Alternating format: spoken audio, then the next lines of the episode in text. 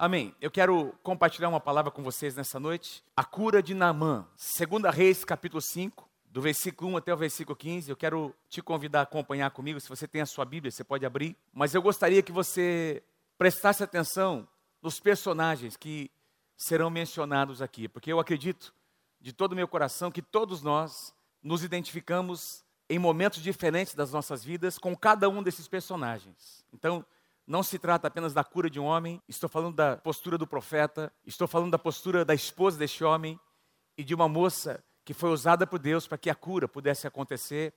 Então eu tenho certeza que cada um de nós aqui podemos nos identificar com cada um desses personagens e eu creio que Deus tem algo a compartilhar ao nosso coração nessa noite, nos desafiando.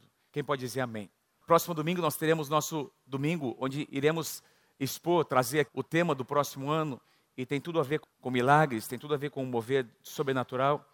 Acompanhe comigo, 2 Reis, capítulo 5, a partir do versículo 1 até o versículo 15. Namã, comandante do exército do rei da Síria, era homem muito respeitado, muito respeitado e honrado pelo seu senhor, pois por meio dele o Senhor dera vitória à Síria. Porém, esse grande guerreiro ficou leproso. Ora, tropas da Síria haviam atacado Israel e levado cativa uma menina que passou a servir a mulher de Namã. Um dia, ela disse à sua senhora: Se o meu senhor procurasse o profeta que está em Samaria, ele o curaria da lepra. Namã foi contar ao seu senhor, ao rei, o que a menina israelita dissera. E o rei da Síria respondeu: Vá, eu lhe darei uma carta que você entregará ao rei de Israel. Então Namã partiu levando consigo 350 quilos de prata, 72 quilos de ouro e 10 mudas de roupas finas. A carta que levou ao rei de Israel dizia: Junto com esta carta, estou te enviando o meu oficial Namã para que o cures da lepra. Assim que o rei de Israel leu a carta, rasgou as vestes e disse: Por acaso sou Deus, capaz de conceder vida ou morte? Por que este homem me envia alguém para que eu o cure da lepra? Vejam como ele procura um motivo para se desentender comigo. Quando Eliseu, homem de Deus, soube que o rei de Israel havia rasgado as suas vestes, mandou-lhe esta mensagem: Por que rasgaste as tuas vestes? Envia o homem a mim, e ele saberá que há profeta em Israel. Então Naamã foi com seus cavalos e carros e parou à porta da casa de Eliseu. E Eliseu enviou um mensageiro para lhe dizer: Vá e lave-se sete vezes no rio Jordão, e a sua pele será restaurada e você ficará purificado. Mas Naamã ficou indignado e saiu dizendo: Eu estava certo de que ele sairia para receber-me, invocaria de pé o nome do Senhor seu Deus moveria a mão sobre o lugar afetado e me curaria da lepra. Não são os rios Abana e Fafá em Damasco melhores do que todas as águas de Israel? Será que não poderia lavar-me neles e ser purificado? Então foi embora dali furioso. Mas os seus servos lhe disseram: Meu pai, se o profeta lhe tivesse pedido alguma coisa difícil, o Senhor não faria. Quanto mais quando ele apenas lhe diz: para que se lave e seja purificado. Assim, ele, Namã, desceu ao Jordão e mergulhou sete vezes, conforme a ordem do homem de Deus. Ele foi purificado e a sua pele tornou-se como a de uma criança. Então, Namã e toda a sua comitiva voltaram à casa do homem de Deus. E ao chegar diante do profeta, Namã lhe disse: Agora sei que não há Deus em nenhum outro lugar senão em Israel. Uma linda história. E ela começa falando sobre um homem chamado Namã, comandante do exército da Síria. Se você for estudar o livro dos reis, você vai perceber que sempre houve essa discórdia, não é? lutas aconteceram entre a nação da Síria e a nação de Israel. Sempre houve, sempre lutaram. Sempre houve guerra entre os reis da Síria e os reis de Israel. E este homem, chamado Namã, era o comandante, o general, o braço direito do rei da Síria. Nessa época, Israel, a nação de Israel já estava dividida. As tribos do norte, chamadas Israel, com a sua capital em Samaria, a tribo de Judá, a nação de Judá, com a capital em Jerusalém, ao sul daquela região da Palestina. Então, ao norte, a capital de Samaria, era ali que o profeta Eliseu vivia, que ele tinha a sua casa.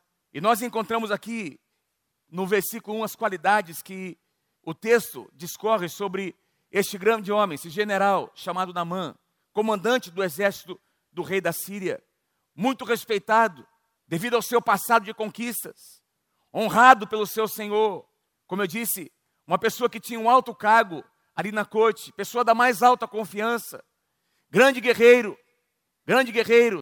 Mas diz aqui, meus queridos, que na vida deste homem tinha um porém. Porém, esse grande guerreiro ficou leproso. Apesar de ter uma posição altíssima naquele reino, com certeza uma casa muito boa, com certeza esse homem comia da comida que era servida no palácio, poder, dinheiro, propriedades. Mas ele tinha um problema que trazia vergonha, que trazia humilhação, porque a lepra, conhecida hoje como hanseníase, hoje tem tratamento, é administrável, mas naquela época era uma doença contagiosa que não tinha cura, não tinha como tratar essa enfermidade. E era uma enfermidade, é uma enfermidade que vai definhando os membros, e a pessoa vai perdendo a sua mobilidade, e principalmente por ser uma doença contagiosa, as pessoas que eram diagnosticadas com essa doença, elas eram colocadas à margem na sociedade. Tinha até lugares específicos para onde essas pessoas iam, e ali elas passavam o resto da sua vida para morrer naquele lugar, afastados da sociedade, por ser uma doença extremamente contagiosa, uma das piores doenças que alguém poderia contrair naquela época.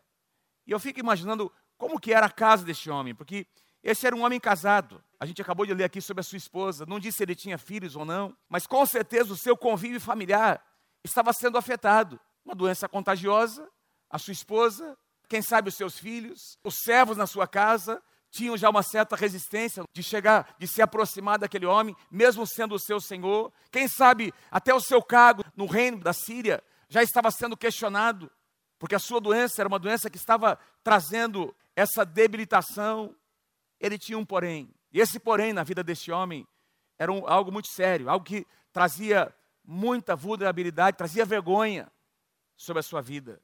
Nenhuma possibilidade de cura, nenhuma possibilidade de cura. Eu queria parar um pouquinho para dizer a vocês que eu tenho certeza que muitos de nós que estamos aqui nessa noite, e eu, quem sabe todos nós, se não todos, a maioria, nós já vivemos alguma situação em que nós nos sentíamos, nós tivemos que nos deparar com um porém uma situação que fugiu ao nosso controle, ou quem sabe ainda hoje foge ao seu controle. Me lembro quando, alguns anos atrás, a pastora Mônica tinha feito um exame, foi fazer uma, foi extrair alguns cistos de um dos ovários, uma cirurgia onde teve que abrir para extrair esses cistos, e esse material colhido, ele foi para análise e foi diagnosticado um câncer. E aquela médica, ginecologista, encaminhou a Mônica, a pastora Mônica, para um oncologista, e esse médico, muito respeitado em Londrina, disse: Olha, vamos ter que abrir, vamos esperar mais uns, uns 30, 40 dias para cicatrizar essa primeira cirurgia. Então, vamos fazer uma nova cirurgia, vamos abrir para ver a repercussão. Se tem. As células estão aí, mas nós vamos ver a extensão e, e o tratamento vai ser determinado por aquilo que nós vamos observar. E nós passamos aqueles 40, 45 dias esperando. E nós abrimos aqui, a igreja orou, abrimos com os pastores, mas eu me lembro os sentimentos que nós tivemos. Me lembro o que nós passamos na nossa casa. E de repente, quando você se depara com uma situação assim, tantas coisas que eram importantes não são mais. Tantas coisas que a gente dava tanta importância, até todo casamento vive isso, aquelas situações de tensão no casamento, na casa, por causa de situações que, na verdade, a maior parte delas são irrelevantes. Elas perdem o sentido quando você se depara com, com algo que é muito maior do que a sua capacidade de resolver. Quantos entendem o que eu estou dizendo? São aqueles poréns. Porém, tem alguma coisa ali que essa pessoa está convivendo com essa coisa, com essa situação, e ele não tem o controle, não consegue administrar isso. Queridos, não é fácil a gente deduzir que era algo muito sério na vida deste homem e que havia sentimentos envolvidos. Eu coloquei uma frase que eu queria ler com vocês, eu tenho repetido essa frase em muitas mensagens que eu tenho pregado aqui nessa casa e fora, porque eu creio de todo o meu coração. Em dias absolutamente comuns, Deus realiza milagres quando encontra uma oportunidade para agir. Obrigado por alguns améns que eu ouvi, vou repetir de novo. Em dias absolutamente comuns, como o dia 3 de dezembro de 2017, Deus realiza milagres quando encontra uma oportunidade para agir. Tem aí uma oportunidade para Deus agir? Tem fé no seu coração para Deus agir? Amém? Que tem fé no seu coração para Deus agir? Quando Deus encontra uma oportunidade, Ele pode realizar milagres. Deus pode mudar os nossos poréns. Deus tem poder para mudar aquilo que nós não temos condições de solucionar. Mas eu quero, queridos, te lembrar, porque isso é verdade que eu vou dizer, muitas vezes nós desprezamos, nós menosprezamos o fato de que Deus pode mudar todas as coisas num só dia. Nós minimizamos muitas vezes o poder de Deus. Nós estamos estudando junto um livro com os pastores de área, nós estamos tendo um tempo muito especial. Duas vezes por mês nós nos encontramos num café da manhã, os pastores de área, e nós temos tido um tempo tão especial. Estamos lendo um livro sobre a história de Davi e Golias. Tem sido um livro tremendo. É impressionante como esse autor consegue entrar naquele texto e detectar sentimentos, o que estava acontecendo ali, como Golias conseguiu afrontar Israel, como ele conseguiu parecer muito maior do que ele era, como ele conseguiu colocar sentimentos no coração do rei Saul e de todo um exército ao ponto de paralisá-los. Eles acreditaram que não conseguiriam lutar, como aqueles dez espias. Eles acreditaram mais no poder dos gigantes do que no poder do Deus de Israel, que havia prometido que lhes daria a terra como herança. Meus queridos, você e eu precisamos ser lembrados pelos nossos filhos e pelas futuras gerações como homens e mulheres de fé, homens e mulheres corajosos. Porque presta atenção, os covardes nunca serão lembrados. Eu também tenho, dito, tenho repetido isso em alguns lugares. Quem aqui se lembra o nome dos dois espias que voltaram dizendo: Vamos avançar porque Deus vai nos dar vitória? Josué e Caleb. Tem os outros dez. Alguém se lembra o nome de um dos outros dez? Foram doze. Vocês se lembraram o nome de Josué e Caleb. Mas eu tenho certeza que 99%, nem eu que estou aqui pregando para vocês, me lembro o nome de nenhum deles, dos outros dez. Porque os, os dez, os covardes, não marcam história. Os seus nomes não são lembrados. Que o teu nome possa ser lembrado como um homem de Deus, uma mulher de Deus que se posicionou na sua geração e atraiu o favor de Deus. Quem recebe essa palavra, diga: Eu recebo em nome de Jesus. Em dias comuns, como o que nós estamos vivendo, como esses dias, Deus quer encontrar uma oportunidade na tua vida, na tua realidade, na tua história, para manifestar um milagre.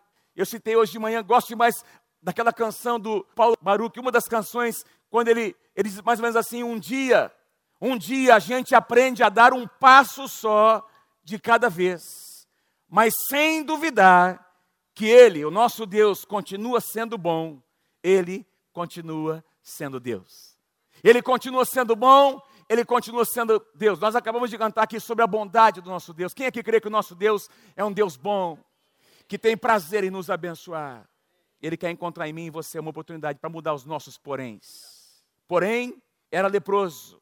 E num dia absolutamente comum, a história desse homem começa a mudar. Acompanhe comigo o versículo 3. Um dia, um dia normal. Aquela menina disse, aquela serva, aquela escrava, aquela que tinha sido trazida para servir a senhora de Namã, disse à sua senhora: se o meu senhor procurasse o profeta que está em Samaria, ele o curaria da lepra. Meus queridos, isso aqui é missão. Isso aqui, esse versículo mostra que essa garotinha, essa moça, cujo nome nem é citado, ela tinha um senso, ela sabia que Deus de alguma forma poderia usá-la, mesmo dentro daquela prisão, daquela situação terrível.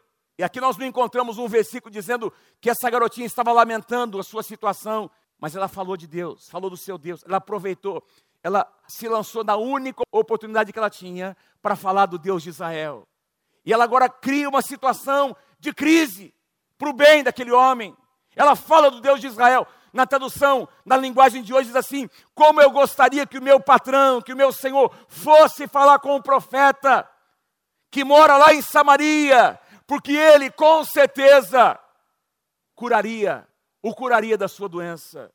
Ah, queridos, que as pessoas possam dizer: naquela rua ali tem uma célula, tem um líder ali que ora e as pessoas são curadas. Tem uma mulher de Deus ali naquela célula que ora e casamentos são restaurados. Tem uma igreja onde lá tem gente séria, eles cuidam das pessoas, eles pastoreiam as pessoas. E as pessoas que chegam feridas e machucadas são restauradas naquele lugar. Eu comentei hoje de manhã, eu fiquei tão impressionado. Quem aqui é gremista? Quem aqui torce para o Grêmio? Levanta a mão, levanta a mão. Parabéns, Grêmio campeão da Libertadores. Mas olha, eu fiquei impressionado aqui. Eu não sei se você viu, Ana. No final do jogo do Grêmio, Rede Globo filmando, milhões de pessoas assistindo, só a Globo estava transmitindo. E aí aquele, o jogador do Grêmio que fez o primeiro gol, golaço, Fernandinho. O pessoal da Globo foi fazer uma entrevista com ele. Cara, você fez um gol lá, você pegou a bola lá no seu, antes do meio de campo, saiu, lembra? Ele saiu e fez um golaço, gente. E aí o repórter, querendo saber do gol, colocando a glória sobre ele, e aí ele pega o microfone e ele começa a contar uma história. O que tem acontecido comigo é o mesmo que aconteceu com Davi. Ele estava esquecido lá no meio do rebanho, ele foi, era o último, esquecido, mas Deus se lembrou dele e Deus trouxe ele para o lugar de honra. Isso é o que aconteceu na minha vida. E o cara não conseguia tirar o microfone, ele começou a pregar no microfone. Milhões de pessoas ouvindo. E ele não falou nada a respeito dele, mas falou tudo a respeito de Deus. O menino trouxe a sua pregação, liberou uma palavra e milhões de pessoas tiveram que ouvir o testemunho dele, dizendo que ele estava naquele lugar sendo honrado por causa do Deus que ele servia. Essa menina aqui, queridos, fez a mesma coisa. Ela podia ter tido a reação, é bem feito. Não diz aqui como é que ela tinha sido trazida como escrava. Talvez os mesmos sírios tinham ido lá e matado seus pais. Eu não sei o que aconteceu para estar naquele lugar, mas ela não permitiu que a amargura crescesse no seu coração. Antes, ela aproveitou aquela oportunidade para ser uma voz profética naquele lugar.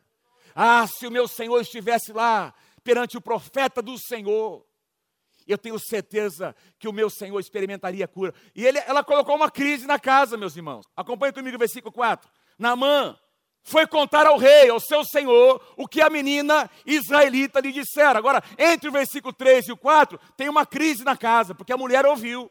Foi a esposa que ouviu. A esposa, eu posso, tenta viajar comigo, tenta entrar no texto. A mulher ouve a menina falar, ela pensa no marido enfermo, e ela diz assim: Mas peraí, peraí, como é que é esse negócio aí? Deus, quer dizer que o teu Deus tem poder para curar uma enfermidade como é, é o meu Deus tem. Você nem sabe, meu Deus, foi o Deus que livrou o meu povo lá do Egito. Foi o meu Deus que abriu o mar vermelho para que o meu povo pudesse passar pés enxutos. E ela começa a contar. Eu posso ver essa moça contando sobre os milagres de Deus, os milagres que Elias tinha operado, que Eliseu tinha operado. E ela disse: Olha, se a minha senhora conversar com o meu Senhor, e o meu Senhor estiver lá, for lá procurar o profeta, ele vai ser curado, porque o meu Deus tem poder. O que é que ela estava dizendo? O meu Deus tem mais poder do que os seus deuses. E essa mulher, a esposa de Namã, traz a mensagem para Namã. Namã vem ouvir. Namã ouve a moça, essa menina, contar o seu testemunho, falar de Deus. E a fé começa a ser gerada no seu coração. Eu fico imaginando, quem sabe, Namã também numa crise. Mas se eu for procurar, o que é que vão dizer de mim? Afinal de contas, eu tenho os meus deuses, a quem eu sirvo. Ele coloca o general numa crise para o bem dele. Sabe que muitas vezes tem gente que só está aqui nessa noite porque alguém te colocou em crise para o seu bem. Alguém te colocou em crise para o seu bem. Houve uma situação, houve um pretexto na sua vida que gerou desespero e crise na sua casa, no seu casamento, no seu coração, e foi por causa disso. Se não fosse por causa disso, você nunca estaria aqui, mas por causa disso, Deus quebrantou teu coração. É ou não é verdade? Sim ou não? E este homem, ele vai lá conversar com o rei, versículo 5. O rei da Síria responde: Vá, pode ir então. Eu vou escrever uma carta. Eu vou conversar com o rei de Israel, para que o rei converse com o profeta. Então, eu vou te mandar com uma carta, você vai entregar essa carta ao rei. Então, Naamã partiu, levando consigo 350 quilos de prata. Presta atenção nisso. 350 quilos de prata, 72 quilos de ouro e 10 mudas de roupas finas. Eu pergunto a você, aquela moça tinha dito alguma coisa que o milagre teria algum tipo de pagamento? Não, se você levar algumas coisas lá, faça uma troca, propõe alguma coisa legal para o profeta. Quanto maior, quanto mais você der para ele, maior vai ser a sua bênção. Queridos, é assim que Deus age. Eu posso ver aqui E eu fiz as contas, eu fui procurar. Mas quanto que, mas se fosse assim, nos dias de hoje, quanto seria? Não é 350 quilos de prata, 72 quilos de ouro. Eu fiz uma continha, entrei no Google para ver o quanto é o quilo tal do prata. Eu cheguei a um valorzinho aqui, mais ou menos de entre 7 a 8 milhões de reais. é uma graninha, meu, fala a verdade. Uma bela tentação para Eliseu. Os povos pagãos que adoravam deuses com letra minúscula, deuses que não são o nosso Deus. Os povos pagãos estavam acostumados a oferecer, a dar oferendas para os seus deuses, a fazer trocas, a sacrificar coisas preciosas. Quanto maior o meu sacrifício, maior a minha bênção. Se eu sacrificar o meu próprio filho, porque muitos desses povos pagãos, as crianças eram sacrificadas, pessoas eram sacrificadas, oferendas eram trazidas. E tinha esse conceito de penitência: quanto maior for as minhas obras, o que eu fizer, maior será a minha bênção. Mas, meus queridos, não é assim que Deus funciona. O Deus que nós servimos é um Deus que opera pela graça. Nós estamos aqui hoje pela graça de Deus. Eu estou aqui com vocês hoje, é pela graça de Deus que estou em pé aqui falando com vocês. Você está sentado aí me ouvindo. Você tem hoje seu casamento restaurado. Você tem um emprego hoje maravilhoso que Deus tem te dado. Não é porque você, sim, você tem trabalhado, tem feito a tua parte, mas lá no final, se não fosse a graça de Deus, nós não estaríamos aqui. Onde nós estaríamos? Onde estaria o nosso casamento? A graça de Deus não opera dessa forma. Não é a respeito de quanto nós podemos pagar. Não se trata de uma troca dos nossos esforços. Tudo que nós recebemos de Deus é pela sua graça.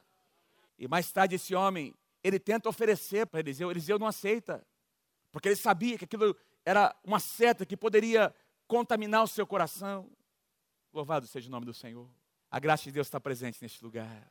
Quem pode dar um aplauso bem forte a esse Deus maravilhoso, cuja graça está aqui, enchendo este lugar. Louvado seja o nome do Senhor. Vamos continuar, versículo 6. A carta que levou ao rei de Israel dizia: junto com esta carta, estou te enviando o meu oficial Namã para que o cure da lepra. E aí tem a reação do rei de Israel, porque havia animosidade entre as nações. E aí, quem sabe, o, o rei de Israel pensou que era uma armadilha, uma pegada. Assim que o rei de Israel leu a carta, rasgou as vestes e disse: Por acaso eu sou Deus capaz de conceder vida ou morte? Por que este homem me envia alguém para que eu o cure da lepra? Vejam como ele procura um motivo para se desentender comigo. Mas a história continua, porque alguém rapidamente fez o profeta Eliseu saber dessa história, né, do que havia acontecido no palácio. Versículo 8: Quando Eliseu, o homem de Deus, soube que o rei de Israel havia rasgado as suas vestes, mandou-lhe essa mensagem: Por quê? Rasgaste tuas vestes? Envia o homem a mim. Não chamou nem pelo nome, envia o homem. Envia o cara, manda ele vir aqui. E ele saberá que há profeta em Israel. Que ousadia desse homem. Sabe, deixa eu dizer uma coisa.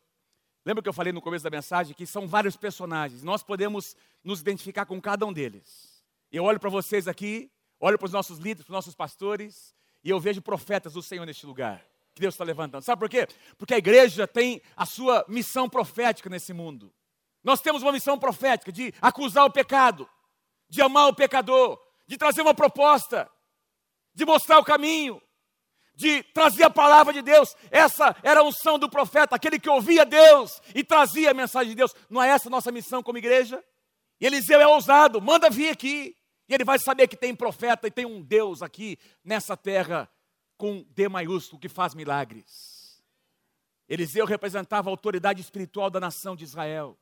A autoridade espiritual não era o rei, o rei era a autoridade natural estabelecida por Deus, a autoridade espiritual era o profeta. O rei consultava o profeta. Normalmente os profetas eram conhecidos como o vidente do rei, aquele que ouvia Deus e trazia o recado de Deus para o rei. Ele era autoridade, ele representava a autoridade espiritual da nação. E aí, versículo 9 diz: Então Namã foi com seus carros e cavalos e parou à porta da casa de Eliseu. Quero que você imagine comigo, não diz aqui quantos cavalos, quantos carros, quantos soldados, mas eu não acho que eram poucos, por quê? Porque eles estavam agora em Samaria, que eram as terras de uma outra nação, com quem eles tinham animosidade, eles, eles viviam em guerras. Então, Naamã não foi sozinho, ele tinha ali os seus escudeiros, tinha alguns guardas de muita confiança. Os homens da sua maior confiança foram com ele. Alguns carros para carregar toda aquela riqueza, não é verdade, não é? E os soldados, então, era muita gente ali chegando na casa, em frente à casa do profeta. Agora, deixa eu te perguntar uma coisa: se você soubesse que o governador está chegando, você recebe o recado ó, de alguém, o assessor do governador, o assessor do prefeito, prefeito, tá? Mais próximo, está vindo, não, do governador, do governador. Tanto faz, uma autoridade. Você recebe o recado que ele está chegando, quer conversar com você na sua casa. Meu, fala a verdade. Você vai oferecer um cafezinho para ele, pelo menos um cafezinho, um suquinho de laranja, bolinho de fubá, sim ou não? Você vai fazer as honras da casa. Afinal de contas, nós estamos falando de uma autoridade. Você concordando ou não com o seu jeito de administrar, é uma autoridade que merece respeito, digamos assim. Mas deixa eu dizer uma coisa: Deus estava usando Eliseu para tratar com a vida deste homem. Deus está usando Eliseu para tratar com o coração de Namã. E não é que Eliseu não recebeu com honras. Eliseu só mandou o recado. Mandou o moço dele. Não foi nem receber na porta. mandou o moço, Geazi. Enviou o mensageiro, versículo 10, para lhe dizer: vá e lave-se sete vezes no Rio Jordão, e a sua pele será restaurada, e você ficará purificado. Agora, tem uma reação que vem, uma reação imediata, que mostra como este homem chamado Namã precisava ter o seu coração tratado. Olha o que diz aqui, versículo 11. Mas Namã ficou indignado e saiu dizendo: Eu estava certo de que ele sairia para me receber. Afinal de contas, eu sou eu. Você ouviu alguém dizer assim? Você sabe com quem você está falando? eu sou eu, meu. Qual é? O cara. Será que ele sabe quem eu sou? Eu pensei que ele ia sair ao meu encontro para me receber com honras. E aí, ele começa a determinar como é que Deus deveria agir. ah, eu pensei que ele ia invocar de pé o nome do Senhor seu Deus. Que ele moveria a mão sobre o lugar afetado pela doença, pela enfermidade, e me curaria da lepra. Quem aqui já tentou dizer como é que Deus tem que agir? Lá no fundo, né? Deus está agindo de um jeito, de uma forma, e a gente, lá no fundinho, a gente, ninguém sabe, mas é aqui dentro, né? A gente está questionando Deus porque a gente quer, a gente acha que Deus, a gente acha que nós estamos acima de Deus. Queridos, Deus tem um jeito dele, no tempo dele. Deus usa quem quer, quando quer, do jeito que ele quer. Moveria a mão sobre o lugar afetado e me curaria da lepra. Não são os dois, e esse negócio, e ainda me fala para mergulhar nesse rio sujo aqui. Não são os dois rios lá de, que correm em Damasco melhores do que qualquer desses rios aqui de Israel. Essa, essa terra suja aqui de Israel. Ainda fala mal da nação. Será que não poderia lavar-me os meus rios lá, que são muito mais limpos, e ser purificado, eu não estou nem aí com esse Eu não quero mais saber desse profetinha. E diz que ele foi embora furioso. Está aqui, gente, foi embora furioso, indignado. Deixa eu dizer uma coisa para você nessa noite, guarda o que eu vou te dizer. Deus tem uma ordem para as coisas. Deus age, o nosso Deus é um Deus que age sobre os princípios que Ele mesmo estabelece na Sua palavra. Por que você está falando isso, pastor? Eu queria aproveitar para colocar aqui algo importante para vocês, pais de adolescentes, de jovens dessa casa, irmãos também. Nós temos hoje no Brasil, e eu vou falar só um pouquinho sobre isso, porque eu quero voltar nesse tema quando eu abordar o tema de 2018. Eu quero falar sobre a igreja local, como Deus levanta a igreja local para tocar a cidade, tocar o mundo, por meio da igreja que Deus age. Mas nós temos no Brasil hoje, e aqui em Londrina, diversos movimentos que estão caminhando à margem da igreja eu não estou questionando a intenção, a intenção muitas vezes é boa. Eu não estou dizendo que muitos desses movimentos não, eles são antibíblicos, não. Se você for avaliar, eles acreditam nas escrituras, eles acreditam na Trindade, em Jesus como Messias, naquelas doutrinas mais básicas, eles acreditam como nós cremos. Mas tem um problema. Eles trazem uma proposta de um movimento que vai caminhar à margem da igreja. Quando você verifica quem lidera, você percebe que são líderes que se autopromoveram, sem cobertura espiritual, sem prestação de contas. E eu quero fazer um alerta a vocês aqui. Se você estiver e conhecer pessoas, e às vezes frequentar um lugar onde se fala muito mal da igreja, presta atenção, toma cuidado. Porque a igreja, a Bíblia diz que a igreja é a menina dos olhos de Deus.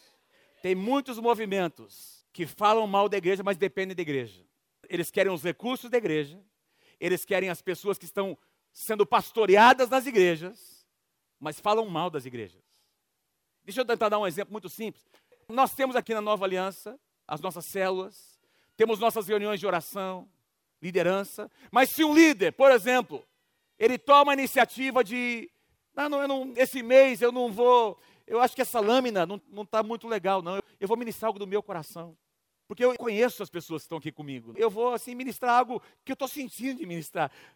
Eu ouço o Espírito Santo, Deus está falando comigo, não é? E ele, então, esse líder decide, por sua iniciativa própria, começar a ensinar alguma coisa diferente do que nós estamos ensinando. O ensinamento em si é bíblico, mas a atitude é errada. Ah, não, eu vou, eu vou começar uma reunião de oração aqui. Tem esses homens, essas mulheres, tem um desejo de orar mais. E ao invés de você trazer para as reuniões de oração da igreja que já existem, você então, nós temos uma sala de oração, temos um ministério de oração, temos um horário específico de oração, e esse líder, ao invés de trazer e convergir para fortalecer a igreja, ele cria uma reunião paralela. A oração em si é um princípio da palavra? Não, é um princípio. Mas a maneira de fazer é errado. Nessa reunião de oração, coisas começam a acontecer que fogem ao controle. Quantos entendem o que eu estou dizendo? Movimentos que surgem com enfoque de fazer ação social. Ah, nós vamos reunir para orar e adorar. A oração e a adoração são coisas tremendas que a Bíblia nos ensina a fazer, mas quando esse movimento começar a juntar gente e as pessoas começarem a cair endemoniado, gente que cai debaixo do poder do Espírito fazendo coisas que não deveria, quem é que vai repreender? Qual é a doutrina? Quais são os limites? Meus queridos, todo rio tem um leito e tem as suas margens. A igreja é como um rio que nasce no trono de Deus. E ele tem, esse rio tem um leito e tem as suas margens que determinam os limites. E a Bíblia diz, presta atenção, que diz lá no livro de Ezequiel, que as margens desse rio, essas águas se tornam águas paradas e tem morte, não vida. A vida está onde as águas estão correndo. A vida está onde as águas estão correndo. Quem pode dizer amém? Quem pode dizer glória a Deus? Quem pode dizer eu amo a igreja do Senhor Jesus? Ah, eu faço parte da igreja universal. Eu faço parte da igreja global, mas esse negócio de me identificar como igreja local. Não, então peraí, tem alguma coisa errada, porque o meu Jesus, o Jesus da Bíblia, o Messias, falou das duas expressões da igreja: a igreja global e a igreja, a igreja local, onde tem presbíteros, pastores que cuidam da sua vida, para quem você presta conta. Isso é igreja. Não existe uma coisa sem a outra. Quando você é convidado para participar desse ou daquele movimento, abre os seus olhos. Quem lidera? Para quem eles prestam contas? O que é ensinado? O que, que isso tem a ver com Eliseu? Eliseu estava estabelecendo uma ordem, não seria do jeito de Namã, seria do jeito do profeta, do homem de Deus, que representava Deus naquela situação. Quem pode dizer amém? E esse cara chamado Namã, ele queria a bênção do jeito dele. Primeiro, ele achou que podia comprar. Porque se Eliseu tivesse concedido o milagre, recebido os presentes, ele, para o resto da vida, ele teria dito: Eu comprei a minha bênção. Se você for lá e entregar para ele alguns presentes, algumas coisas, você vai conseguir uma. Não, peraí, Deus não funciona assim. Namã não precisava apenas de cura física, Namã precisava ser curado no seu coração. Namã precisava descer do seu pedestal. Namã precisava ter o seu orgulho quebrantado pelo Senhor. Namã estava acostumado a dar ordens. E agora a sua justiça estava sendo questionada. Eu não acho que é assim. E a Bíblia diz, meus queridos, em Isaías, não coloquei aqui, Isaías 64, 6. Isaías 64 diz assim: que as nossas, todas as nossas justiças, Isaías declara, são como trapo de imundícia diante do nosso Deus. Deixa eu dizer para você aqui, sabe o que significa no hebraico, no original, essa expressão trapo de imundícia? Naquela época, as mulheres, quando ficavam menstruadas, não tinham os recursos que nós temos hoje. E esse pano que era usado para colher a menstruação era chamado de trapo de imundícia. Esse é o sentido da palavra. Todas as nossas justiças são como um pano sujo como esse que tem que ser jogado fora. Quem entende aqui o que eu estou dizendo? Quantos entendem que Deus está falando nessa noite? Esse homem precisava experimentar quebrantamento no seu coração. E aí, acontece algo que para mim é chave. Mais uma vez, Deus coloca pessoas para falar algo importante para este homem. Versículo 13: Mas os seus servos, os seus servos lhe disseram: Meu pai, se o profeta lhe tivesse pedido alguma coisa muito difícil, o senhor não o faria. Quanto mais quando ele apenas lhe pede algo tão simples, é apenas para você mergulhar naquele rio e você será purificado. É tão simples. Você vai perder a sua oportunidade. Meus queridos, presta atenção no que eu vou dizer. Líderes, nós líderes, pastores, supervisores, nós precisamos estar cercados das pessoas certas. Como é bom a gente ouvir o cônjuge, como é bom às vezes ouvir os nossos filhos, ouvir as pessoas que estão muito próximas de nós, pessoas que nos amam suficientemente para nos falar o que nós precisamos ouvir. Provérbios 13, 20 diz: Provérbios 13, 20: Aquele que anda com os sábios será cada vez mais sábio, mas o companheiro dos tolos acabará mal. E alguns aqui sabem o que eu estou dizendo. Algum de vocês chegava quinta, sexta-feira, você ia lá para a roda dos escarnecedores, você se encontrava com os tolos. E você se lembra quanta conversa furada você tinha naquele lugar? Quem está aí comigo, diga amém, em nome de Jesus. Mas Deus te tirou daquele lugar para honra e glória do Senhor Jesus. Porque aquele tipo de conversa, de amizade, não te levava para lugar nenhum. E hoje Deus tem te dado amigos na casa de Deus. Deus tem te dado pais espirituais na casa de Deus. Deus tem te dado pessoas importantes que te ajudam a orientar. Olha, não é por aqui, presta atenção. Foi o que fizeram com Namã, presta atenção, é algo tão simples. Quebranta o teu coração, quem sabe esse Deus é maior do que os nossos deuses. E aí, queridos, diz que Namã ouve. Versículo 14: Assim ele desceu ao Jordão. Eu fico imaginando quanta luta no seu coração, ele pensando, mas se não acontecer nada, eu, eu vou ser envergonhado. O que, é que vão dizer de mim? E ele se humilhou, meus amados, porque a Bíblia diz que quem se humilha é exaltado. E aí ele foi para o Jordão, desceu, mergulhou sete vezes, não foi seis, não foi cinco. Deus disse para Josué: Josué, durante sete dias, uma volta por dia. No último dia, no sétimo dia, você vai dar sete voltas ao redor de Jericó. Eu pergunto a vocês: se Josué tivesse dado seis dias, uma volta em cada dia, no sétimo dia, uma volta, duas voltas, três, ah, estou cansado. Sim, ah, não, quando chegasse na sexta, não, não volto. Chega. As muralhas teriam caído. Deus disse sete vezes. É do jeito de Deus é do jeito de Deus. Meu irmão, é do jeito de Deus, não é do nosso jeito, é do jeito de Deus. É no tempo de Deus, é do jeito de Deus. É da forma como Ele faz. Eu não consigo, não dá para explicar por que, que alguém que está do teu lado é curado e você não. Mas quem sabe você vai ser curado amanhã. Eu não sou Deus, é do jeito de Deus. Por que, que aquela pessoa, eu estava orando, mas foi ele que foi abençoado. Por que, pastor? Não sei. É do jeito de Deus. Quem está comigo aí, diga amém. Desceu o Jordão. Versículo 14. Desceu Jordão e mergulhou sete vezes, conforme a ordem do homem de Deus. Não foi o pedido, foi uma ordem. E ele foi purificado e a sua pele tornou-se instantaneamente como a pele de uma criança. Sumiu a enfermidade no último mergulho. O restante da história a gente já leu aqui. A gente vai perceber que Deus cura o coração de Namã, ele volta, versículo 15. Então Namã, toda a sua comitiva voltaram à casa do homem de Deus, voltaram para a casa de Eliseu, e ao chegar diante do profeta, Namã lhe disse, presta atenção, Namã lhe disse, aquele homem que antes era um homem que cultuava outros deuses, olha o que ele diz, meus queridos, agora eu sei que não há Deus em nenhum outro lugar senão aqui nessa terra de Israel, com esse povo abençoado. Não existe outro Deus como Deus de Eliseu. Esse Deus faz milagres. Foi o que disseram na época de Elias. Foi o que disseram, foi o que Nabucodonosor disse quando Sadraque, Mesaque e Abednego entraram naquela fornalha, meus queridos.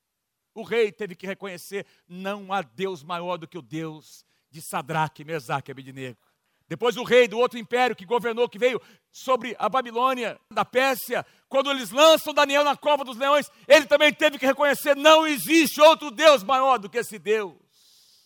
Porque quando nós agimos em obediência, o nosso Deus é honrado. Nós diminuímos e Deus cresce.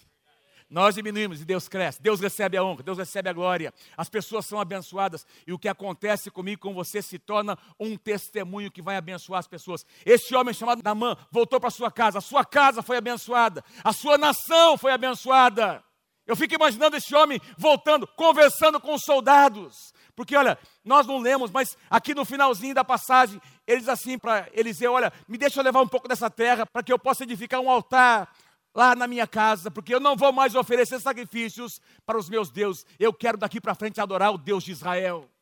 E ele pede perdão para Eliseu, dizendo: Olha, o meu rei me pede para eu entrar na casa dos nossos deuses, eu tenho que acompanhá-lo, porque eu estou ali para servir, mas olha, se você me permitir, Eliseu, eu vou entrar, mas não vou adorar aqueles deuses. E Eliseu diz: Vai-te em paz. Porque esse homem tinha tido uma experiência com Deus. Quero concluir com quatro lições que nós aprendemos com os quatro personagens principais dessa história. A menina israelita, a serva, a escrava nos ensina o lugar onde demonstraremos quem realmente nós somos. Muitas vezes será dentro de uma prisão vivendo uma situação de limitação. Quem sabe você esteja vivendo hoje uma situação onde você se sente limitado, injustiçado. A resposta não chegou ainda, o milagre não aconteceu ainda. Deixa eu dizer uma coisa: Deus quer usar a tua vida, continua testemunhando da fidelidade de Deus, que daqui a pouquinho Deus vai mudar essa situação. Essa menina, assim como José, testemunhou do poder de Deus. Número dois, a esposa de Namã nos ensina que nós precisamos manter, presta atenção, nós precisamos manter a nossa esperança viva e construir pontes enquanto o milagre não acontece. Essa mulher foi uma construtora de pontes, porque foi ela que ouviu da moça. Tem um Deus em Israel que faz milagres. Ela podia ter acabado com essa história ali. Você está louca, menina, para com isso. Mas não foi isso que ela faz. A fé começa a entrar no seu coração e ela crê pelo seu marido. O livro de Provérbios diz que a mulher sábia edifica o seu lar. O homem sábio também edifica. Quem pode dizer amém? Deus quer usar a minha vida e a sua vida para que nós, em primeiro lugar, mantenhamos nossa esperança, crendo no Deus que responde às nossas orações e construindo pontes. Porque Deus não agiu ainda, mas Ele vai agir. Quem está comigo, diga amém, em nome de Jesus. Em terceiro lugar, Namã nos ensina que a fé e a obediência à palavra de Deus libera um milagre. Nada mais. Nada mais. Nós exercemos fé e nós agimos em obediência ao que Deus já falou, a provisão de Deus. E nada mais. Não existe troca. Não tem nada que eu possa fazer que vai justificar ou que vai me tornar merecedor de uma benção de Deus. Diga amém se você crê em nome de Jesus. E a última aplicação. O profeta Eliseu nos ensina que Deus não age baseado em respeitos humanos, nem faz acepção de pessoas. Porque esse comandante Namã era de uma outra nação que era inimiga de Israel, mas ele é usado por Deus para abençoar este homem. Nosso Deus é um Deus que não age com preconceitos. Nosso Deus não tem preconceitos. Aliás, o projeto de Deus para Israel sempre foi que Israel não fosse um fim em si mesmo, mas que Israel pudesse abençoar as nações. Nós estamos aqui para abençoar as nações. Nós estamos aqui para ser cura para pessoas que estão feridas e machucadas nessa cidade, que vivem à margem da sociedade e que, quem sabe, não conseguem entrar em outros lugares, não são aceitos em muitos lugares, mas nessa casa serão aceitos, serão restaurados, serão amados, porque nós fomos chamados por Deus para não fazer acepção de pessoas. Quem crê comigo, diga amém, em nome de Jesus. Quem poderia dar um aplauso para esse Deus maravilhoso? Bem forte. Fique em pé comigo, por favor.